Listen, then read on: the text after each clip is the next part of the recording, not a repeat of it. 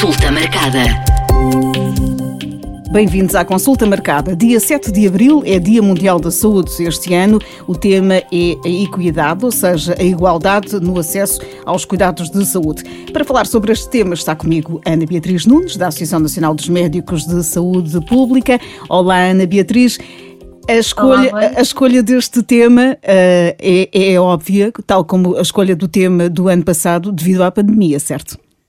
Sim, no fundo, uh, o Dia Mundial da Saúde uh, pretende comemorar sempre, ou pretende chamar a atenção para, para temáticas que sejam alvo de preocupação para, para a saúde da população a nível mundial, não é? E, e o que é que a Covid veio mostrar e veio tornar evidente é que algumas pessoas e comunidades, tendo em conta um, as condições em que nascem, crescem, que vivem, que trabalham e em que envelhecem, têm maior vantagem e conseguem viver com mais saúde e ter melhor acesso aos cuidados de saúde do que outras, não é? E nós sabemos que, houve, que há populações mais vulneráveis que foram mais afetadas pela Covid uh, em, várias, em várias dimensões. E, portanto, a Organização Mundial de Saúde, tendo em conta uh, esta, esta, esta um, este contexto acabou por focar a temática deste ano nas iniquidades em saúde, que são ligeiramente diferentes de desigualdades, uh, mas se calhar já falamos sobre o que é que são propriamente iniquidades em saúde e que no fundo é uma temática muito, muito querida aos médicos de saúde pública e aos profissionais da saúde pública em geral. E, e, nesta altura também com a preocupação de quando é que vão chegar as vacinas contra a Covid-19 aos países de, de terceiro mundo. Sem dúvida, não é? Isso é mais uma das questões que quando falamos de, de Uh, igualdades e desigualdades, equidades e iniquidades em saúde, até porque nós sabemos que até estarmos uh, todos vacinados ninguém está seguro, não é? Portanto, isto é um mundo global e também no que diz respeito à vacinação é fundamental que as vacinas cheguem uh, a todas as populações, incluindo nos países de, de menor rendimento. Vamos lá então saber o que é que são desigualdades em saúde. Sim, então, eh, as desigualdades são uma diferença. Qual é a diferença das desigualdades para as iniquidades em saúde e porquê é que nós normalmente na saúde pública falamos mais de iniquidades em saúde? As iniquidades uh, são diferenças sistemáticas no estado de saúde de diferentes grupos populacionais que têm subjacentes níveis diferentes de vantagem ou desvantagem social. E é aqui nesta questão da vantagem ou desvantagem social que está o cerne da diferença entre iniquidades e desigualdades porque as desigualdades podem não ser necessariamente injustas, mas as iniquidades são, não é? Porque nós, um, o que se pretende é que seja uma sociedade com equidade, em que haja justiça social, e este valor da justiça social é fundamental para compreendermos a temática das iniquidades em saúde. E o que nós sabemos hoje em dia é que há uma ampla evidência de que fatores sociais, o que nós normalmente chamamos determinantes sociais de saúde, isto inclui educação, habitação, a situação perante o emprego, o rendimento, envelhecimento, o género, são fatores que têm uma influência muito marcante sobre o estado de saúde da pessoa e das populações e que quanto mais precária é um, a situação em termos destes determinantes, não é, de rendimento, habitação, educação, maior é o risco de uh, desenvolver determinados problemas de, de, saúde, o que depois, obviamente, vai, vai, vai, refletir a nível populacional e tem custos sociais e económicos para, para as sociedades, não é? Qual é a dimensão deste problema a nível mundial e uh, a nível nacional em relação a Portugal? Sim, então, então as iniquidades são um problema uh, antigo, uh, vastamente conhecido. Nós temos, reduzido, uh, temos assistido a alguma redução das desigualdades a, a, todos os níveis, mas como, como dizia, elas acarretam um sofrimento desnecessário, são injustas e provocam doenças evitáveis, incapacidade e morte prematura. Em termos mais concretos, a OMS, para a região Europa, publicou um relatório sobre equidade em 2019 e no que dizia respeito a Portugal destacava-se que destaca-se a esperança de vida à nascença, que de facto é uma das mais altas da região, mas que, onde se observam diferenças entre os níveis de escolaridade consideráveis. Em termos de outros aspectos preocupantes, incluem, incluíam também a percentagem de adultos com estado de saúde autorreportado como razoável ou mau, em que Portugal de facto apresentava aqui valores uh, mais altos da região e com diferenças novamente em termos de, de rendimento. Também se observavam diferenças entre níveis de escolaridade no que respeitava à prevalência autorreportada de obesidade e de diabetes, particularmente nas mulheres, e outra questão em que, lá está, mais uma vez verificavam uh, desigualdade, desigualdades, uh, dizia respeito às condições de habitação e ao acesso aos espaços verdes e de lazer, que nós sabemos que também tem repercussões ao nível de, da saúde da população, não é? Uh, mesmo em termos, por exemplo, de, de, de prevenção de, de doença uh, mental e de mortalidade. Um, outros, outros fatores uh, importantes a destacar era a questão da despesa em saúde, não é? Uh, em que um, se verificou um aumento na região Europa uh, entre 2005 e 2014, mas na verdade Portugal constava da lista de países em que a despesa em saúde se manteve constante e pela negativa em que esta se reduziu no que dizia respeito à despesa uh, em, saúde, de, em saúde pública, que respeitante à saúde pública. Portanto, mantemos aqui algumas desigualdades e que depois que geram iniquidades em saúde. E, e no acesso aos cuidados de saúde? Em termos de acesso aos cuidados de saúde, o panorama em Portugal é, é, é mais animador. Nós assistimos uh, nos últimos anos a uma redução das barreiras uh, aos cuidados de saúde, uh, embora nós tenhamos, eh, tenhamos aqui alguma, apresentemos ainda, mantenhamos algumas dificuldades, sobretudo devido aos pagamentos diretos. Em 2017, um, também num, num, relatório, desta vez da OCDE, um, era, era reportado que 2,3% da população portuguesa tinha comunicado uh, ter necessidades de cuidados médicos não satisfeitas, e aqui as razões principais eram o custo desses cuidados, a distância uh, aos cuidados e os tempos de espera, sendo que se verificava uma diferença entre os escalões de rendimento baixos e elevados. Não é? Mais uma vez, esta diferença e este gradiente social um, em termos de, de, necessidades de cuidados de saúde não satisfeitas. Um, como disse, a maioria deste, destas necessidades não satisfeitas foram precipitadas por dificuldades financeiras. Em termos de, de, de necessidades não satisfeitas, verificava-se que estas eram superiores em termos de cuidados dentários do que propriamente relativamente a cuidados médicos, portanto temos aqui claramente espaço para progredir no que diz respeito à acessibilidade a cuidados de saúde oral, não é? Em que é mais difícil, em que a população sente uma maior dificuldade no acesso.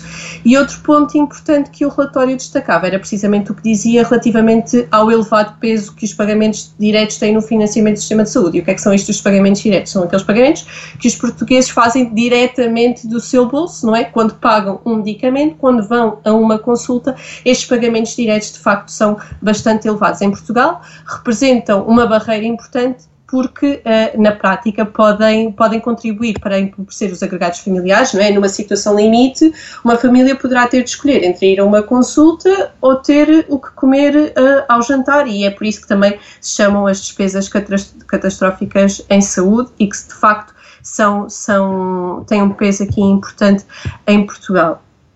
Um, e em termos de, destas despesas uh, catastróficas, ia, ia dizer, um, 8, estimava-se que em 2016 8,1% dos agregados familiares tinham tido estas despesas, mas este valor atingia os 30% nos agregados familiares dos quintis com mais uh, baixo rendimento, ou seja, mais uma vez aqui evidenciar-se o gradiente social e na verdade era precisamente nestas famílias, não é, que já são mais, uh, já são de, de, si mais vulneráveis, que são mais afetadas uh, por estes pagamentos diretos, digamos assim, uhum. por, e que são mais suscetíveis, digamos assim, a, a ter despesas catastróficas em saúde. Em relação aos tempos de espera para a cirurgia programada, que é outro dos indicadores que normalmente falamos quando falamos de acesso aos cuidados de saúde, houve uma melhoria até 2010, mas depois acabou por, eh, por, eh, por se verificar, tem-se verificado agora um novo aumento em termos dos tempos de espera, particularmente para alguns tipos de cirurgia, nomeadamente a cirurgia da catarata, um, um bocadinho também na sequência da, da recessão. Uh, dito isto, realmente as barreiras de acesso têm, têm diminuído, mas a verdade é que nós uh, é que se mantêm algumas barreiras e que se mantêm grandes disparidades em termos entre escalões de rendimento e entre áreas urbanas e, e rurais, não é? Porque nós sabemos que também há assimetrias em termos de, de acessibilidade aos cuidados de saúde no território um, e, portanto, o acesso aos cuidados de saúde em Portugal permanece desigual e com um gradiente social uh, muito, muito claro. Quando temos um país com tantos portugueses sem médico de família e a aguardar uh, vários meses, às vezes, por uma consulta de especialidade, isto não é igualdade no, no acesso aos cuidados de saúde. Não, não é certamente, e nós sabemos que também há, que há populações uh, em, que, em que, que, são mais afetadas não é, por essa desigualdade e pela questão de não terem, por exemplo, médico de família. E depois lá está, isso reflete-se uh, na questão dos pagamentos diretos, não é? Porque um agregado familiar que tenha mais rendimentos pode contornar essa situação e pode ir a uma consulta privada, não é? Uh, um agregado familiar com menos rendimentos já não, já não tem exatamente a mesma facilidade e, portanto, isso também se pode repercutir e repercute-se no estado, no estado de saúde. Daí que seja tão importante combater este, este problema, não é? Esta desigualdade terá, terá se agravado durante a pandemia? Sim, provavelmente, não é? Se nós pensarmos que assentes nas, nas, iniquidades em saúde estão os determinantes de saúde, nós sabemos que muito que houve uh, quebra de rendimento, que houve aumento de desemprego, não é? Nós sabemos que que houve um agravamento, digamos assim, em termos da situação dos determinantes de saúde e, portanto, é natural que estas eh, iniquidades se tenham, se tenham agravado, embora uh, um, teremos que, que, que, aguardar mais um pouco em termos de evidência científica e de estudos, é? mas é natural uh, uh, que, que, se tenham agravado. Esta é, é uma questão que, que podemos combater. Sim, é, ao, ao, contrário do que nós possamos pensar, e porque é um, um problema tão abrangente, não é? é que tem causas, que é multifatorial, que tem imensas causas e que afeta, no fundo, toda a sociedade, é um problema que, que é evitável e que podemos combater.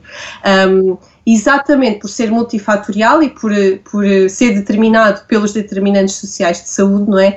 A luta contra as inequidades passa necessariamente por garantir que todos tenham condições de vida e de trabalho e, desde, e condições de vida aqui falamos desde a nascença que favoreçam uma boa saúde e, portanto, passa por intervir uh, sobre esses determinantes, não é? Não esquecer educação, rendimento, habitação e todo o, o, o o conjunto de determinantes de saúde.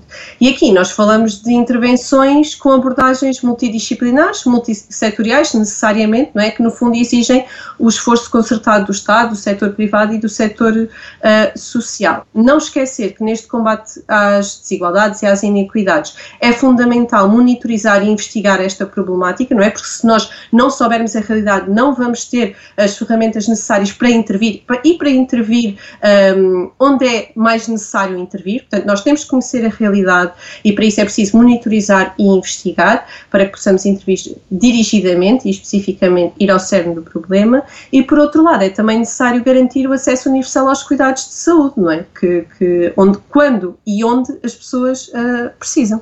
Nós temos um Serviço Nacional de Saúde, mas temos muitas vacinas que não fazem parte do plano de vacinação e que não estão ao alcance uh, de muitos eh, portugueses. Esta aqui uhum. é mais uma desigualdade.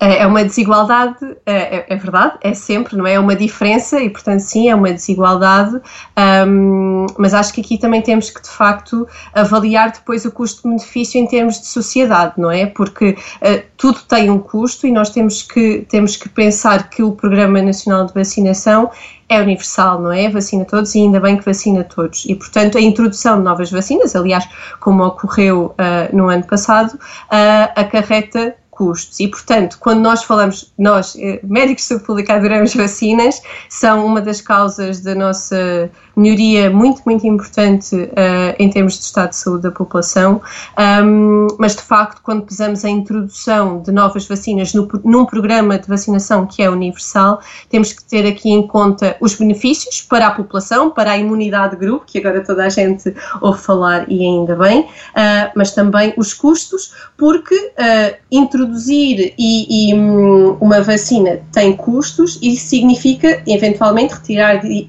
dinheiro, não é? para outras intervenções. E, portanto, é sempre aqui um equilíbrio difícil, uh, mas que acho que deve ser sempre discutido e refletido em conjunto enquanto sociedade, não é? Estava agora a recordar-me dos Estados Unidos. Ah, nós temos um Serviço Nacional de Saúde. Sem dúvida.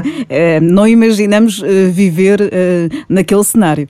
Sim, quando nós falamos de despesas catastróficas em saúde, eu acho que não há melhor exemplo do que os Estados Unidos, não é? Em que, em que de facto, uh, muito do rendimento das famílias uh, vai, vai para a saúde, vai para os seguros de saúde e depois quando há, quando há internamentos e situações graves de saúde, a verdade é que são milhares e milhares de euros despendidos para a saúde. Portanto, daí que seja tão, tão importante um, um serviço, um, sistema, não é? Que permita o acesso universal aos cuidados de saúde como é o nosso, não é? Que não, e que, em geral, as famílias não tenham de escolher entre uh, comer e, e ter acesso à saúde, não é? Cuidados de saúde. Mensagens, Ana Beatriz, mensagem-chave nesta, na campanha do Dia Mundial da Saúde. As mensagens são, no fundo, que nós fomos aqui abordando e são essencialmente três, não é? No fundo, que todos nos unamos à campanha em prol de um mundo mais justo e saudável, que é para isso que todos, que nós, médicos de saúde pública, trabalhamos e que todos queremos, que trabalhemos em conjunto para mitigar e acabar com as iniquidades em saúde, porque sendo uh, determinadas por tantos determinantes de saúde, e passo o pleonasmo, tem que ser um esforço conjunto da sociedade e a terceira é que apoiemos o desígnio da saúde para todos, esta questão da saúde, uh, do acesso universal, porque, como a Covid deixou muito claro, até estarmos todos seguros, e neste caso é mesmo seguros, uh, não está ninguém, não é? Consulta marcada. O corpo humano demora muitos anos a digerir uma pastilha elástica, verdadeiro ou falso? Falso. Então, a origem deste mito é incerta, mas, mas é, é verdade, não é? Nós já todos ouvimos isso, para, para que, que, engolir, que uh, engolir uma pastilha, no fundo, a pastilha acaba por, por ficar no estômago durante muitos anos. Este mito não tem uma base científica, é verdade que os sucos gástricos que nós produzimos no estômago não conseguem digerir completamente as substâncias, os compostos que compõem as pastilhas elásticas, mas o processo de digestão não é só composto por sucos gástricos, é também também composto por movimentos digestivos, que nós chamamos os movimentos peristálticos, e que fazem com que, no fundo, fazem mover a pastilha ao longo do tubo digestivo. E, portanto, a pastilha vai se mover com esses movimentos digestivos, desde o estômago até o intestino grosso, e depois é expelida. Portanto, uh, é um mito, é falso, é uma crença popular que não tem uh, fundamento científico. Este episódio termina por aqui, mas pode enviar as suas dúvidas sobre qualquer tema de saúde para o nosso e-mail consultamarcada.m80.ol.pt. Este episódio está disponível no site da M80, em m80.ol.pt, onde pode descarregar ou ouvir logo e nas várias plataformas de podcast. Consulta marcada.